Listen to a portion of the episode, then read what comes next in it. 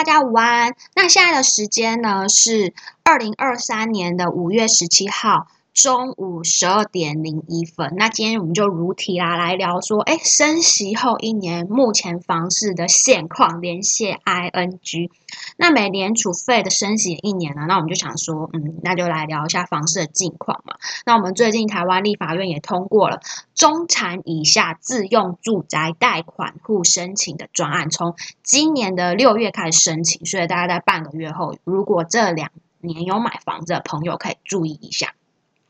那主要是在六月一号的时候，你就可以先开始线上申请，受理的时间是七个月。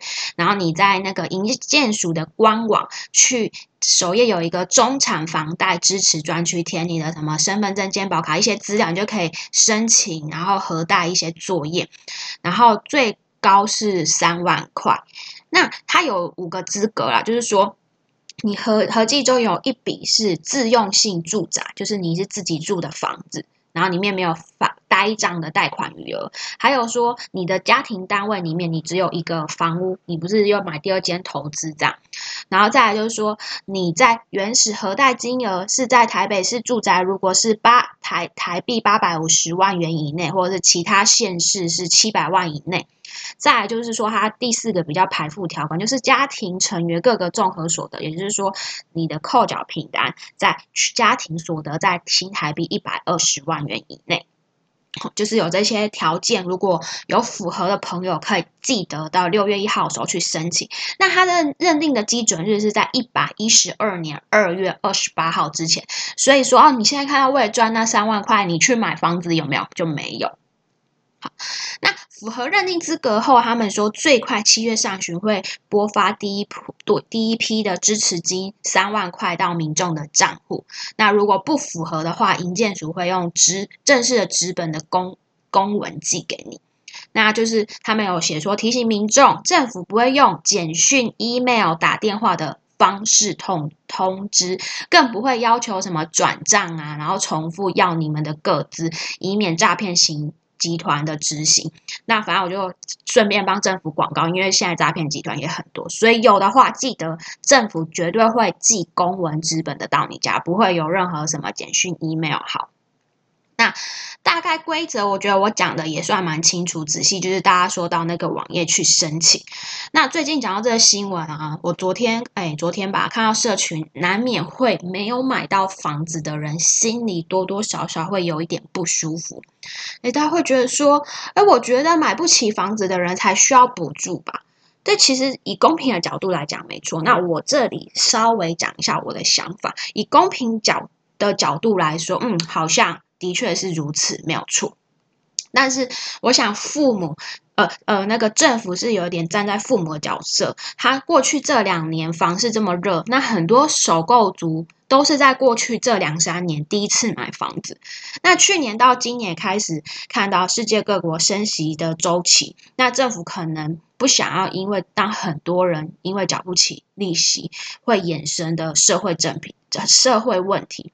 所以我猜他们可能有精算过，补贴的钱的成本可能小于这些产生社会问题的成本，这是我猜的啦。因为我想，因为我毕竟也不是在上位者，毕竟在上位者，他们站的高度比较高，视野比较宽广，他们思考的角度会应该会比较全面一些。所以就是这些条款，其实还是要注意看，不要想说为了三万的利息补贴就赶快冲去买房子。基准日是到今年二月底之前买的房子才有效。然后大家就会问说：“哎，是不是说，因为我大家知道我做法拍屋嘛，那是不是有没有看到大家期待法拍量大增？嗯，就是并没有。以我目前在的状况是说，真实状况大约近十年来是法拍案件量最少的一个状况。”就是以目前状况跟大家反馈一下，毕竟我也在一线的市场。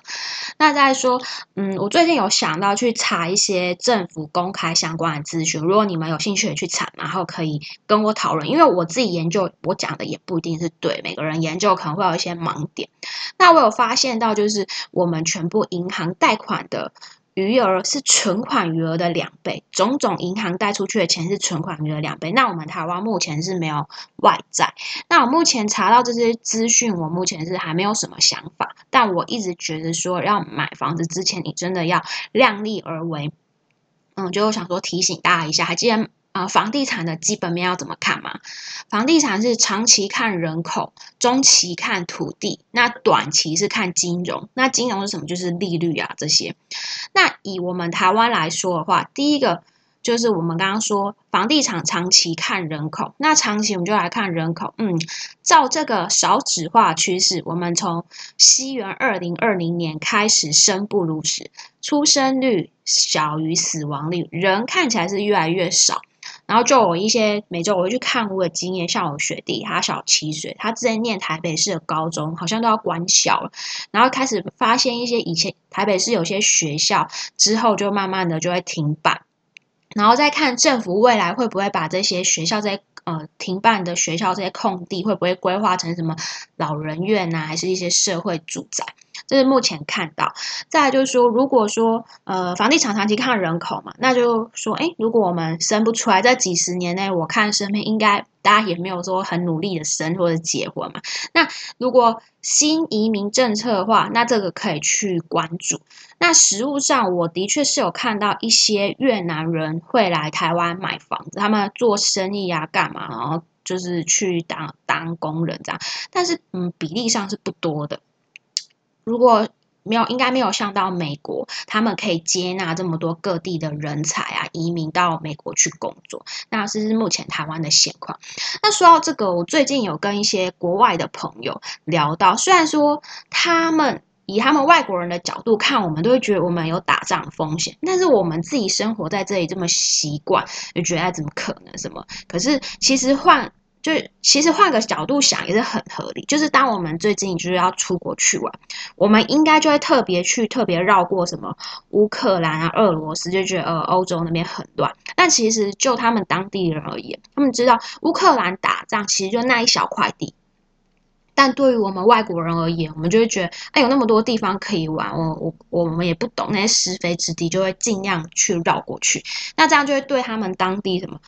钱就不会进去嘛，不会有观光财什么，所以同样的外国人看我们也是一样。疫情结束，哎，想要出国玩，然后总是看到新闻，觉得嘛台湾很危险，所以他们可能就会选择到其他国家去旅游。因为外国人他其实也搞不懂我们当地的文化跟情况，看新闻觉得又好可怕，所以就会纷纷来关心我们。哎，还好吗？这样。如果说这个气氛维持了可能十多年，我想可能外资也会很难进来我们台湾的房地产。那我为什么会这样说呢？我最近有跟我之前那个朋友，如果你有听我之前节目，就是我那个做商众的朋友有聊到，他说，就以现在西门町来说，即使疫情已经开放，还是有一半的店面在招租。过去西门町呃为什么都满足？主要是很多那个外国的观光客，但是现在没有了。但那些西门町的大地主们，他们每个店面都是没有房贷，也没有房贷压就放着没差，然后他们也不想降租，所以就空着。所以我想，如果真的是过去两三年买房，真的要仔细思考，尤其是你需要跟银行借钱、背贷款、开杠杆买房的。如果没有人要租的时候，你没有现金流的时候，你该怎么办？你是真的像那些大地主角哦，没关系啊，反正他前面也赚爆。这只是我提醒一下。那刚好就想到，我之前我忘记在哪一集有讲过，我觉得我们每一个人应该都要把自己当成一间公司一样在经营。那经营公司是不是一般要看四大报表？哪四大报表？损益表、资产负债表、权益变动表，跟一个叫做什么现金流量表。那我认为最重要的就是现金流量表，虽然其实都很重要，因为资产是会浮动。因为为什么很多实物上中小企业会黑字倒闭？明明这个财报都很好看，它财报明明就赚钱，照它这商模下去就是可以一直赚，那为什么会倒闭呢？这叫做黑字倒闭。关键就是在于现金流。如果你的资产都是一些比如说应收账款啊，然后票期他给你开个两年，可是你下个月你就要吃饭了，你就要生活了，请问你的钱从哪里来？你的钱卡在资产，人家这个票可以马上变现吗？不行，所以现金流真的很重要。如果你要贷款买房的话，这个利率不是我们能控制的，绑个二三十年，这个利息在未来是由国家美联储或者甚至到国家博弈去控制的，所以大家要把自己的现金流考虑进去，而不是说现在的房价账面涨，你觉得你的资产涨了就很开心这样。好，这是跟大家介绍，因为这样状况其实在公司也是发生很多次。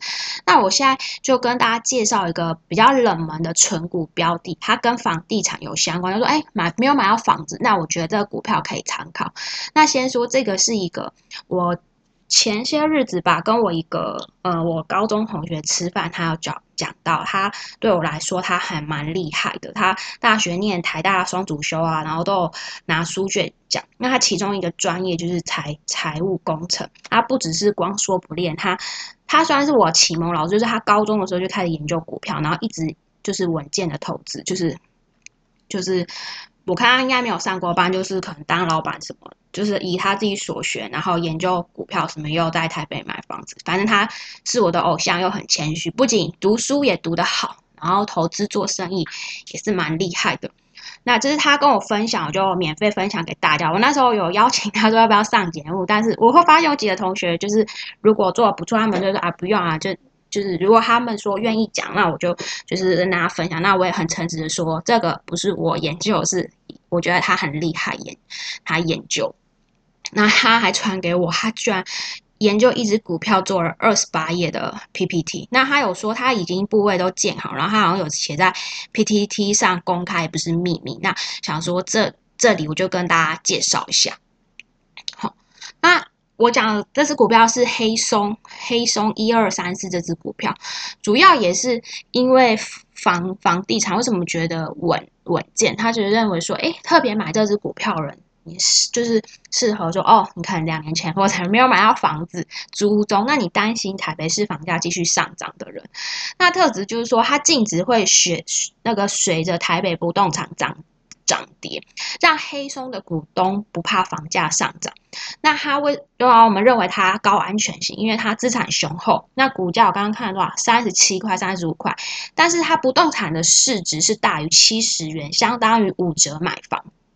那合理的报酬率就是它年报酬大概是五到六趴，那比上台北市不动产年租金报酬率大概一到两趴，高于一倍，所以我觉得可以，就是可以买这个。还有说它的收入结构，它的净利一半来自于不动产收租，一半来自于饮品事业。那股价大概三十几块吧，每年赚两块，不动产。收租贡献 EPS 一块，因为未来五年的租金已经掐定了，然后再来就是说它的饮品、酒类一些健康事业贡献血一块。那我们如果来比较说，你在台北市购物，或者是说比较你用黑松的股利，就是你投资这个股票，然后你用黑松的股利在台北租的话，那先说，如果你在台北购物，你在台北买房，报酬率。大概租金报酬就买了租给别人，租金报酬率大概是一点五趴到两趴。那台北买屋自住换算之后的租金报酬率，就是年租金除以售价，大是这样子算是一点五趴到两趴，而且你还要自行负担维修等费用，所以这个具体的报酬率趴数因人而异。购物前你要你应该会对照附近的租金行情换算成自己要看房子的。年租金报酬率，这个大家应该知道。现在维修什么都很贵，我家我家才新装潢，嗯，我想想看，六年七年，砍灯什么什么坏掉都很贵，要六千块。所以其实维修费不要以为，呃，旧房子应该更贵，新房子我觉得都是一笔不小的费用，这些成本都要算进去。还有每一年，像我五月要交房屋税，我十一月要交那个地价税。好，这扯远，就是反正就是成本你都要算进去。那再说，您如果买黑松这只股票的话，股利的报酬率是三趴到六趴。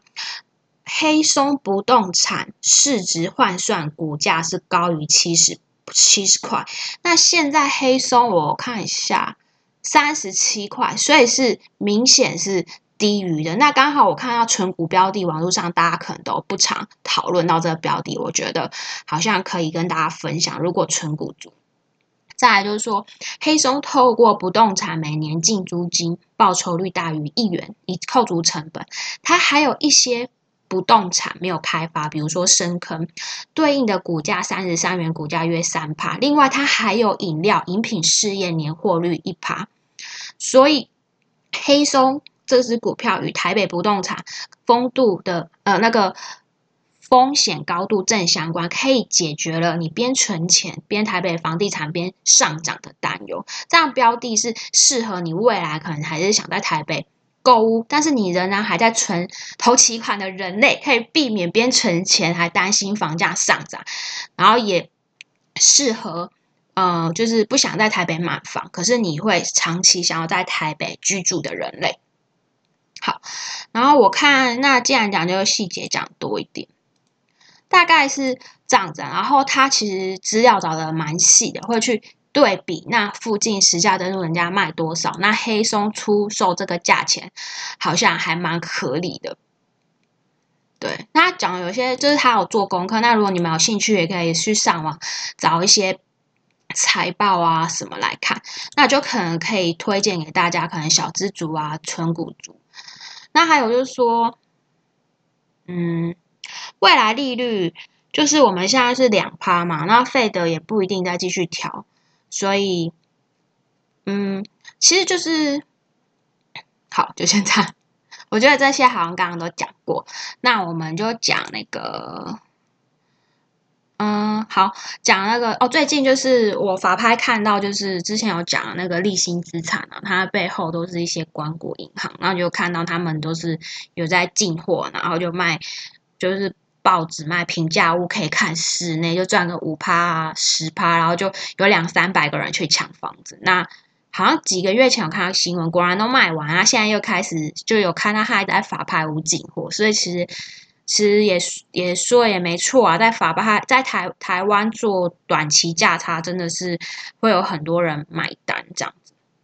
这我看到，那再来就是说，跟大家推荐一个呃一个频道，介绍一个频道啦，房地产金新教师之前有合作过，就有兴趣的话可以去听听看他们的频道。然后最后面就我原本要做一个表单，后来我觉得我对这不太擅长，可能之后用一个简单的连接，就是说，如果你对于法拍屋有兴趣，那呃我我等下用一个。表单发你，你们可以填一下，我会做那个免费的电子报，然后就寄给你们，就是有需要的人可以看一下。好，那今天就先聊到这。如果喜欢我频道，记得要按五星，就是按 Apple Podcast 按五星。我好像很久没有讲，那今天就讲到这里，我们下次见，拜拜。